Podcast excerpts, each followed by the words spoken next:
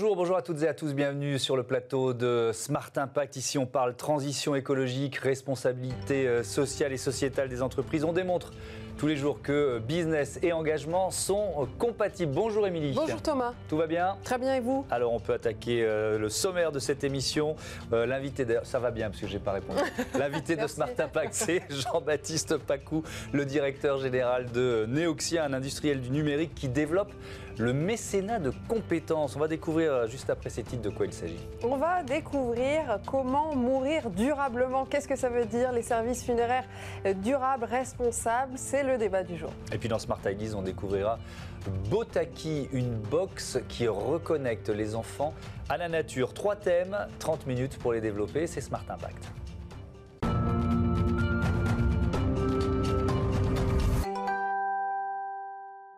Bonjour Jean-Baptiste Pacou, bienvenue. Bonjour. Bonjour, merci. Vous êtes euh, donc le directeur général de Neoxia. Question d'actualité, on ne peut pas y couper malheureusement. Reconfinement euh, dans une entreprise de, de services euh, informatiques. J'imagine que le télétravail fait partie des, euh, des usages. Est-ce que malgré tout ce reconfinement va bouleverser un peu votre organisation?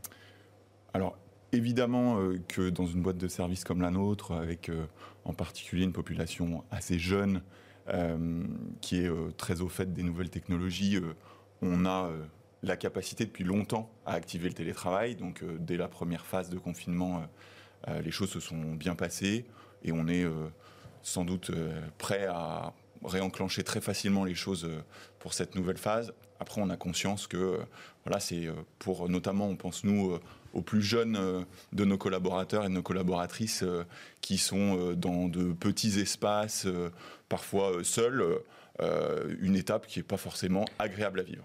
comment, comment, comment vous faites? Vous, vous l'imposez Vous imposez, je ne sais rien, 4 jours sur 5 Vous laissez un peu, un peu de marge de manœuvre? Comment ça? Parce que c'est une décision qui n'est pas facile à prendre, ça. Oui, alors il est de notre responsabilité, euh, et, c'est ce qu'a demandé le gouvernement et, le, président de la République, euh, euh, de, mettre en place de manière très significative le télétravail, puisqu'on est en capacité de le faire, donc on va le faire et on va l'imposer. Après, pour un certain nombre de personnes qui n'ont pas les bonnes conditions pour travailler chez eux, on permettra, via des dérogations, de, de venir euh, éventuellement au bureau, puisqu'on a l'espace et on a préparé aussi euh, notre espace de travail euh, pour accueillir les gens dans de bonnes conditions, mais ça sera à la marge. Alors parlons de Neoxia. Vous vous définissez comme un industriel du numérique. Qu'est-ce que ça veut dire? Un industriel du numérique, euh, déjà, c'est euh, une entreprise qui euh, est capable de démontrer d'une expérience euh, concrète. Euh, et Neoxia est né en 2000, donc on a 20 ans d'expérience. On aurait d'ailleurs aimé euh, fêter nos 20 ans euh, C'est différemment. pas la meilleure année tard, pour fêter son anniversaire. On est, on est d'accord. Comme dirait Emmanuel Macron, c'est dur d'avoir 20 ans en 2020. Ouais, c'est clair. Euh, mais donc, c'est euh, à la fois être capable de justifier de ces expériences et de les mettre à disposition d'entreprises pour lesquelles le numérique est, somme toute, assez euh, nouveau. euh, et euh, C'est encore le cas? Ça, on peut dire que c'est Bien sûr, c'est encore sûr. nouveau le numérique dans certaines euh, entreprises. La notion de nouveauté, alors évidemment que ça fait partie des sujets qui sont euh, sur toutes les lèvres depuis euh, de nombreuses années. Donc la nouveauté, c'est pas la découverte, mais dans la mise en œuvre de ce, souvent cette transformation numérique, Mm. euh, il y a une question de maturité, de capacité qui est souvent euh, absente et qui justifie de faire appel à des sociétés euh, comme les nôtres pour bah, finalement apporter, greffer des compétences à l'organisation et l'aider à engager réellement cette transformation. Voilà, c'est ça concrètement. Donc, vous aidez les entreprises à se transformer euh, d'une manière numérique, du coup, et ça se traduit comment? Avec des nouvelles compétences, c'est ça? Tout à fait. Alors, nous, on, on va avoir euh, au sein de l'entreprise des collaborateurs et des collaboratrices euh, qui euh, sortent de, de- de grandes formations, de très grandes écoles d'ingénieurs, etc., et qui vont être en capacité sur des sujets d'assez haut niveau d'apporter des expertises qui sont assez rares sur le marché, des expertises dans le domaine du cloud, des expertises dans le domaine de la data et de l'intelligence artificielle, et des expertises justement dans tout ce qui va être développement de tous ces nouveaux assets numériques qui sont absolument stratégiques euh, pour euh, les organisations qu'on accompagne. Et vous avez décidé là depuis le début de l'année de, de communiquer sur votre stratégie RSE. Est-ce que ça veut dire qu'il n'y en avait pas avant, en 20 ans d'existence? Bah, la réponse est oui, il n'y en avait pas de stratégie. Il y avait des initiatives. Euh, ces initiatives, euh, elles étaient très peu cadrées, euh, elles étaient assez mal justement diffusées à l'intérieur de l'entreprise, donc peu connues des collaborateurs et des collaboratrices, et finalement absolument absentes dans notre communication vers l'extérieur. Mmh. Et donc on a décidé de, vraiment prendre le taureau par les cornes en début d'année et de lancer une démarche très participative pour euh, créer une stratégie et emmener l'organisation euh, dans, euh, dans ce chantier-là.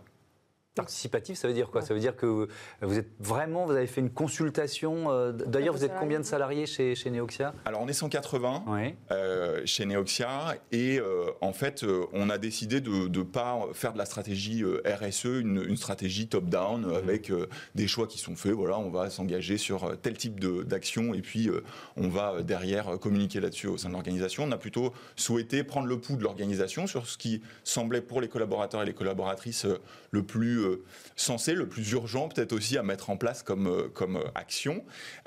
et donc on a récolté déjà un, premier tour de retour de la part de nos collaborateurs et collaboratrices qui nous a permis d'identifier le sujet du mécénat de compétences comme le premier sujet, la première thématique sur laquelle il fallait qu'on s'engage. C'est quoi le mécénat de compétences? Ça veut dire quoi? Mécénat de compétences, pro bono, c'est apporter les compétences euh, qui sont celles qu'on apporte habituellement euh, à des organisations qui sont en moyen de les payer, qui ont les moyens de les payer, d'apporter ces compétences à euh, des organisations qui vont en bénéficier de manière gratuite. Donc on ne va pas facturer notre temps, hein, pour être très concret.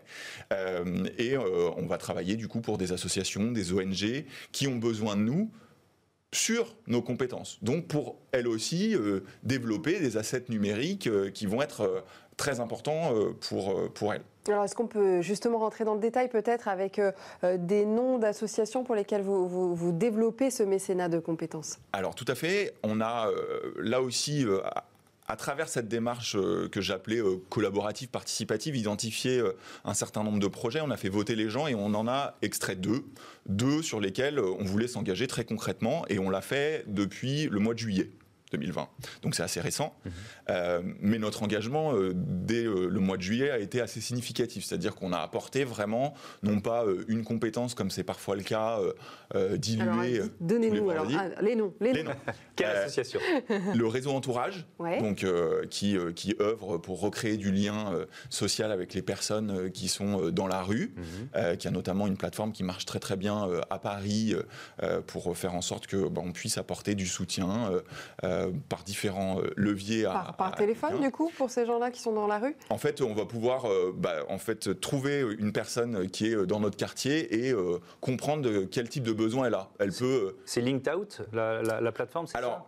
LinkedOut, c'est effectivement la plateforme sur laquelle on a travaillé. la plateforme entourage.social, c'est leur asset numéro 1. D'accord. et LinkedOut, effectivement, est une autre plateforme avec une dimension retour vers l'emploi pour euh, des personnes qui sont, euh, qui sont à la rue et qui veulent retourner vers l'emploi.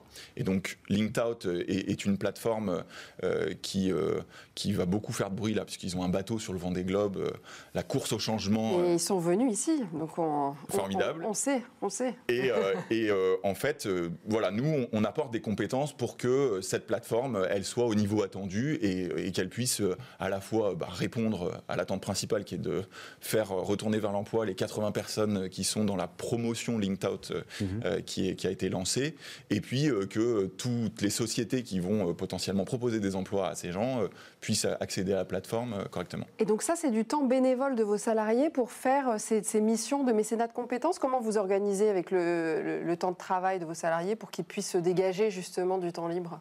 Là, on a identifié de complètement en fait une équipe avec un ensemble de compétences qui allait être dédiée à ce projet et dont c'était le projet à temps plein. D'accord. Euh, et Vous mobilisez on a une mobilisé, partie de vos salariés exactement. pour ces missions-là. Exactement. Et l'autre association, euh, qui est une ONG euh, initialement américaine, qui s'appelle Pantera, qui a une antenne en Europe, qui est assez peu connue, mais qui est très engagée dans la protection des, félins. elle aussi, on, a mis à disposition là beaucoup de compétences sur la partie data, data engineering, data science, pour les aider. Ils collectent énormément de, de photos liées aux pièges photographiques qu'ils ont partout sur le terrain et on les aide à utiliser intelligemment ces données, à créer de la valeur, à potentiellement détecter des individus, donc reconnaître un léopard A d'un léopard B. On les aide à. Euh, Donc c'est de la reconnaissance euh, tout à fait. En quelque sorte. Je ne sais pas si on peut employer le terme pour des fauves. Si, si, c'est ça. En fait, euh, chaque, chaque félin va avoir dans son pelage l'équivalent d'un code barre qui fait de lui un individu unique. Et donc on essaye, et on, a déjà des résultats assez probants là-dessus, de, les aider à reconnaître ces félins et, du coup dans leurs travaux de recherche, ça peut énormément apporter. Puis un autre cas, par exemple, sur la reconnaissance d'image, c'est pour un piège photographique qui va détecter un humain qui n'est pas censé être là, bah, c'est un braconnier. On va pouvoir déclencher une alerte euh, et euh, des patrouilles qui sont en proximité vont pouvoir intervenir beaucoup plus rapidement. Donc il y a un effet de dissuasion qui est, très très fort. Mais ce mécénat de compétences, parce que j'imagine que quand vous dédiez comme ça une équipe complète, euh, en l'occurrence pour aider le, réseau entourage à améliorer son, offre informatique, ça dure combien de temps? C'est une mission ponctuelle, quelques semaines, quelques mois, ou alors c'est un engagement de longue durée? Alors, l'idée avec ces, associations-là, c'est plutôt de s'engager dans la durée, mm. mais avec finalement des forces de frappe qui vont être euh, plutôt, euh, elles, temporellement bien définies. Typiquement, entourage, euh, de juillet jusqu'à, on va dire, fin octobre, c'est vraiment une équipe dédiée. Mhm. Puis là, on va avoir une période de pause. Et ça, ça a un impact économique euh, énorme, du coup. Bien sûr, c'est vraiment un, choix, c'est un choix, c'est un, investissement qu'on décide de. Bien sûr, c'est un investissement qu'on décide de faire. On pense qu'il euh, y a une vraie valeur euh, pour nous à faire ça, notamment parce que ça montre réellement dans les valeurs que Neoxia porte une dimension sociale et environnementale qui est, qui est très concrètement euh, euh, mesurable. Euh, en termes d'engagement pour nos équipes, c'est très significatif. C'est des projets évidemment qui font beaucoup parler en interne et, sur lesquels on mm. crée beaucoup d'adhésion. et puis sur lesquels on va pouvoir communiquer, et notamment auprès d'une jeune génération qui arrive sur le marché du travail qui est très sensible mm. sur ce sujet-là. Merci beaucoup, merci, Jean-Baptiste Pacou. à bientôt sur, sur Bismarck. Tout de suite cette question dans Smart Impact. La mort, c'est vraiment durable?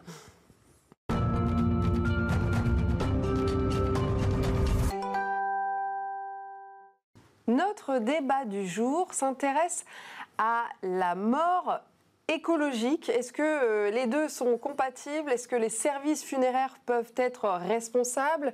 C'est le thème de notre débat du jour. Pour en parler, un invité en plateau, euh, Gauthier Caton. Vous êtes directeur général du groupe Caton, diplômé en droit funéraire, membre du conseil d'administration de l'UDIF, qui est la formation euh, qui traite des formations dans le domaine funéraire. Et vous êtes également porte-parole de la CP PFM, première fédération patronale du secteur funéraire. Merci d'être avec nous merci ce à vous, matin. Merci Vous n'êtes pas seul, on a quelqu'un également euh, en visio. Euh, bonjour Michel Kavnik. Bonjour. Vous êtes euh, président fondateur de l'Association française d'information funéraire. Merci d'être avec nous également. Pour parler de cette question, Gauthier Caton, est-il possible de concilier mort et écologie?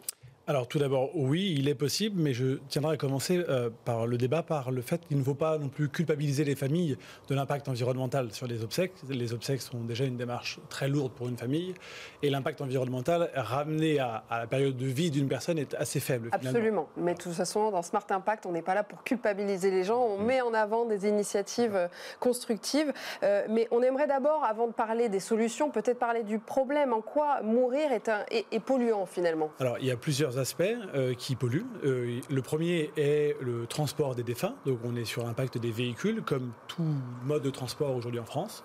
Donc des fabricants de corbillards commencent à produire des véhicules funéraires électriques. Donc on va commencer à pouvoir s'équiper de ce type de véhicule.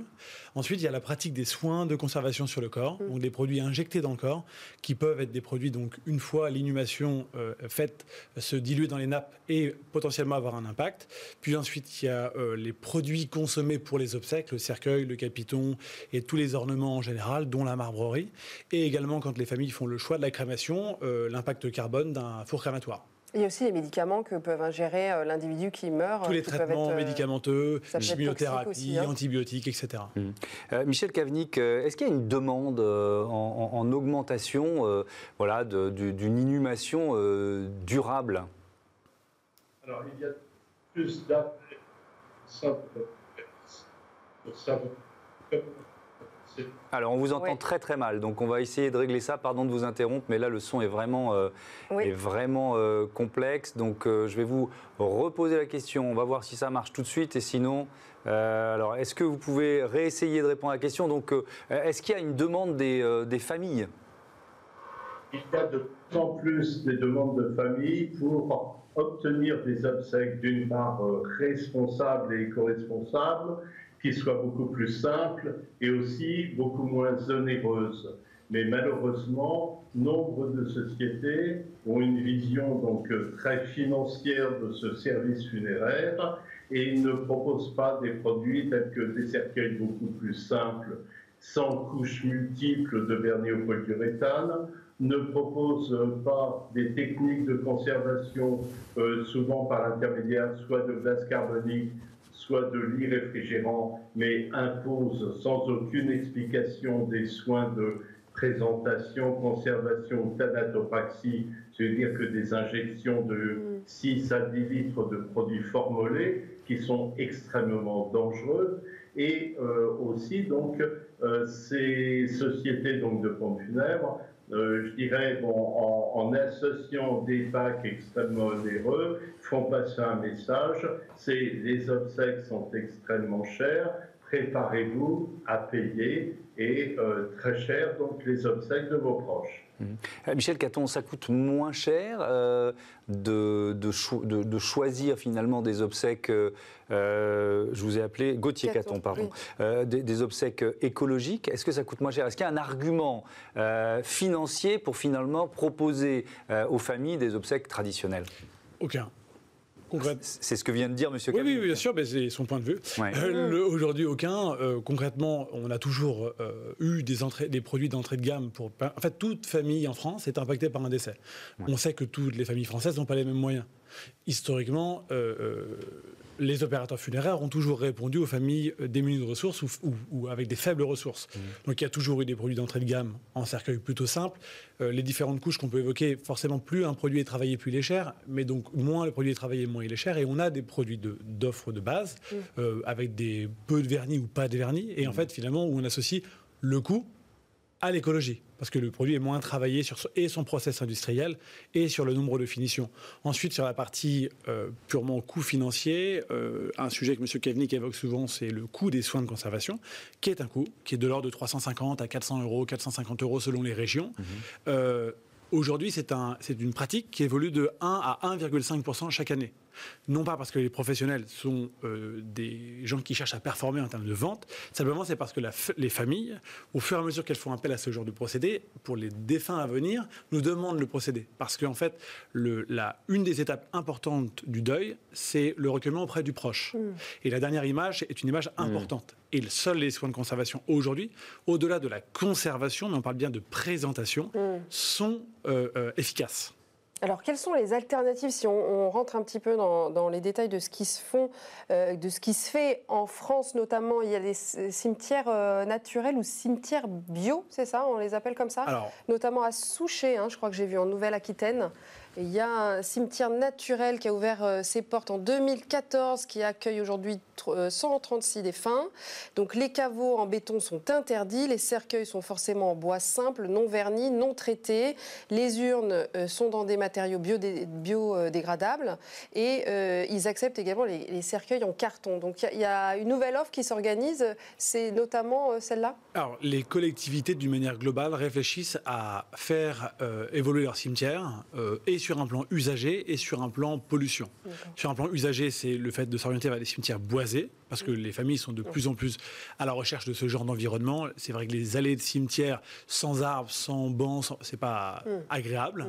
Euh, les cimetières paysagers sont du coup beaucoup plus bucoliques et beaucoup plus agréables en termes de, d'usage et de visite avec, en famille en tout cas. des mairies commencent à vouloir aller vers du, zéro, enfin, zéro inhumation de bois polluants avec des solvants, pas de caveaux, etc. Aujourd'hui, euh, c'est une demande, c'est très bien. Euh, que des collectivités commencent à se, euh, poser la, question, c'est très bien.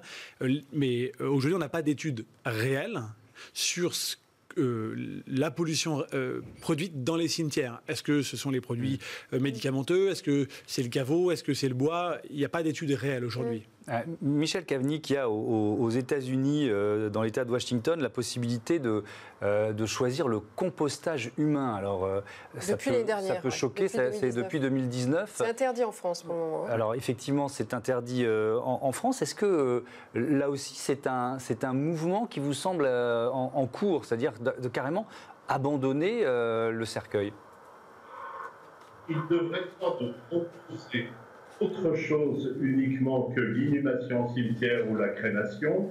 Il y a des techniques qui sont adoptées, qui sont éco-responsables à l'étranger, euh, que l'on peut obtenir, mais malheureusement, il y a aussi c'est le puissant lobby donc funéraire qui existe en France, extrêmement conservateur et qui n'accepte pas et qui met un frein à tout ce qui est nouveau, aussi bien en tant que service qu'en tant que produit. Et ça, on l'a bien vu, mettons, avec de nouveaux cercueils, les cercueils en carton, puisque très peu d'entreprises actuellement donc, proposent aussi ce type de produit. Michel Kavnik, effectivement, le problème, c'est donc la législation, parce qu'on voit qu'il y a euh, des innovations en la matière, notamment pour neutraliser la pollution euh, générée par les cadavres.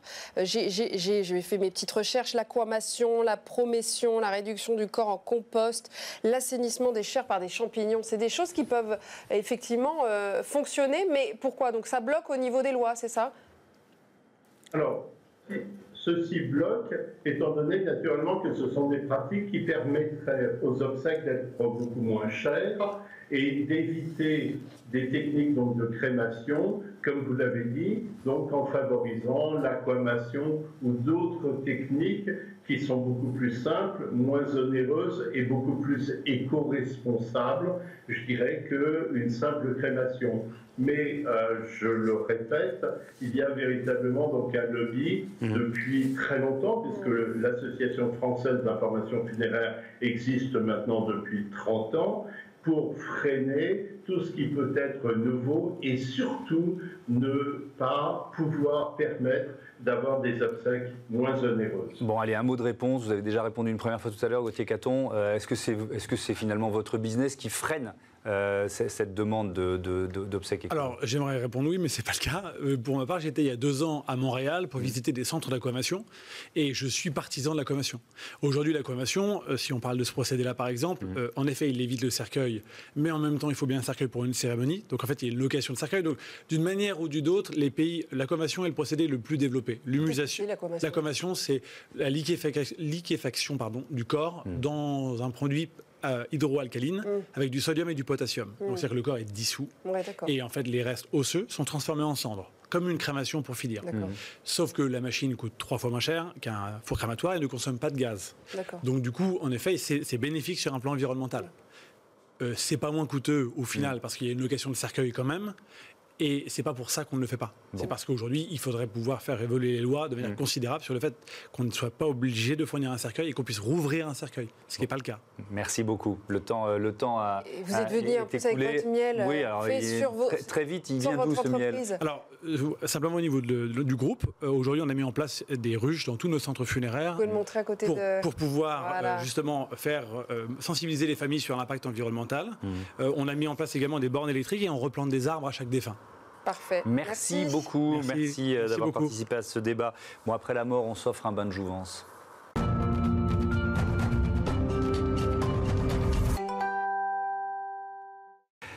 Smart Ideas, la bonne idée du jour, c'est celle de Cosette Vivier. Bonjour. Bonjour. Bienvenue, vous êtes la cofondatrice de Botaki. C'est une box qui connecte, qui reconnecte les enfants euh, à la nature. Ça veut dire qu'ils euh, sont un peu perdus, ils ne savent pas reconnaître des fruits, des légumes, c'est ça? Oui, ben, en fait, euh, c'est vrai que la société est de plus en plus urbaine, euh, la société mondiale, Mhm. et euh, on a malheureusement euh, des futures générations qui euh, ont une vision industrielle de leur alimentation.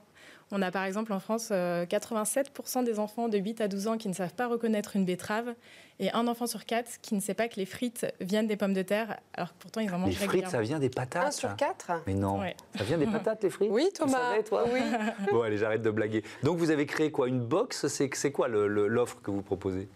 Alors déjà, notre mission, c'est à la fois de sensibiliser les futures générations à la préservation de la planète, à une meilleure alimentation et aux bienfaits de la nature. Ouais. Et donc comment on s'y prend? On propose euh, des kits euh, sur la nature que l'enfant reçoit tous les deux mois dans sa boîte aux lettres. À partir de quel âge? Euh, c'est entre 4 et 10 ans. D'accord. Euh, donc tous les deux mois dans sa Mhm. boîte aux lettres. Et donc on va y retrouver euh, une activité manuelle et un carnet d'explorateurs euh, interactif. Donc euh, le carnet, euh, c'est celui-ci. Mhm. Et, euh, et euh, le kit ressemble à ça. Il y a quoi dedans? Alors, l'activité manuelle et ce petit carnet d'explorateurs. Donc euh, chaque Mm. thématique euh, est euh, liée à la nature. On peut avoir par exemple le zéro déchet, des semis de saison, euh, une activité euh, sur euh, les insectes, euh, la green guérilla, Mhm. bien d'autres encore. Et euh, ensuite, c'est la tribu Botaki qui va accompagner l'enfant dans sa découverte de la nature. Donc ce sont des petites créatures magiques qui représentent l'esprit des plantes. C'est ce que vous avez avec vous, là euh, Alors ça, Petit totem. c'est euh, c'est un objet qu'on peut ajouter à son Vous abonnement. montrer Ça s'appelle le totem magique. Ouais. Et euh, c'est un objet connecté que l'on plante dans la terre et qui va permettre à l'enfant de communiquer avec sa petite pousse au travers d'un avatar virtuel au sein de l'application. Et euh, l'avatar, c'est un botaki qui va réagir en fonction de l'entretien que l'enfant apporte à sa plante dans la vie réelle. Donc D'accord. concrètement, par exemple, euh, sur euh, cette image-là, Ouais. euh, le botaki a besoin de plus de lumière, donc c'est la plante qui a besoin de plus de lumière. Donc le- l'enfant va pouvoir déplacer sa plante euh, plus au soleil et il verra directement le résultat de ses actions sur le botaki. Oui, il faut avoir un smartphone. Alors, Ou une Là, tablette. oui. Sur le totem, euh, ça, ça nécessite euh, la tablette. Pour euh, les kits, euh, pas forcément. Donc, l'objectif, c'est de renvoyer les enfants dans le jardin, quoi. Ou dans la Exactement. forêt. de faire vraiment- venir le jardin chez soi, notamment pour ceux qui n'ont pas de, de jardin, du coup, c'est ça? Oui, tout à fait. Alors, on propose vraiment, euh, en ce qui concerne les graines, c'est euh, des graines qui sont euh, cultivables même en appartement, Mhm. proche d'une fenêtre. Et euh, l'idée, c'est de, de venir euh, dans, leur univers, euh, les, euh, les attirer par euh, bah, l'univers euh, euh, lié au botaki et au storytelling, et aussi euh, par les petits jeux pour euh, les intéresser à la nature et surtout prendre conscience de euh, bah, la nature qui les entoure, mieux la comprendre pour mieux la respecter. Comment vous avez eu l'idée? Puisque ça s'appelle Smart Ideas. Eh bien, euh, tout simplement en voyant euh, l'évolution euh, de la société, en voyant que nous sommes de moins en moins connectés à la nature. Euh, on a souhaité vraiment restaurer cette transmission qu'on pouvait avoir euh, auparavant euh, grâce à nos grands-parents qui pouvaient nous, euh, bah, nous sensibiliser au travers du potager, etc.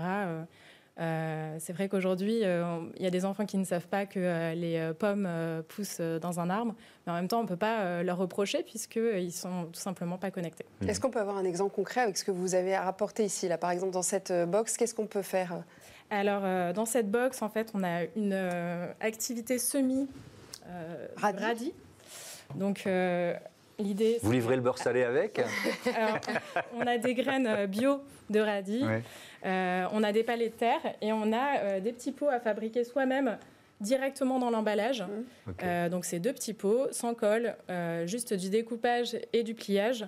Et l'enfant euh, peut décorer son petit pot euh, comme il le souhaite. Après, il est accompagné par le petit guide euh, dans lequel, en fait, on va retrouver euh, des petits jeux, euh, des, euh, bah, les Des différents radis, euh, les- l'histoire euh, du, du radis. etc. C'est une super idée. C'est pour vous, ça C'est ludique. Alors moi, mes enfants, ils sont un peu grands Non, maintenant. pour je vous, pense que c'est Thomas, ça. pas Ah, pour moi, je suis nul. enfants. Moi, je suis incapable de ça, reconnaître. voilà, euh, reconnaître un Voilà, radis. le, un céleri par exemple, c'est compliqué. Bref, euh, donc je vais, je vais m'abonner. Ça coûte combien, tiens d'ailleurs? Alors, c'est 22,95 euros tous les deux mois donc, euh, pour le kit. Et ensuite, si on veut ajouter le totem magique euh, à son abonnement, c'est 40 euros. Mhm. Euh, et en ce moment, on a une offre spéciale donc, euh, pour cette fin d'année avec euh, le totem offert pour un an d'engagement. Eh ben voilà, merci Super. beaucoup. Merci Cosette Vivier. Bon vent à, Botaki. à bientôt sur, sur Bismart. Je crois que c'est la fin de cette émission. C'est la fin de la semaine Et je également. crois que c'est le week-end qui commence. Alors, bon week-end à vous, bon Thomas. week-end. Salut. à lundi.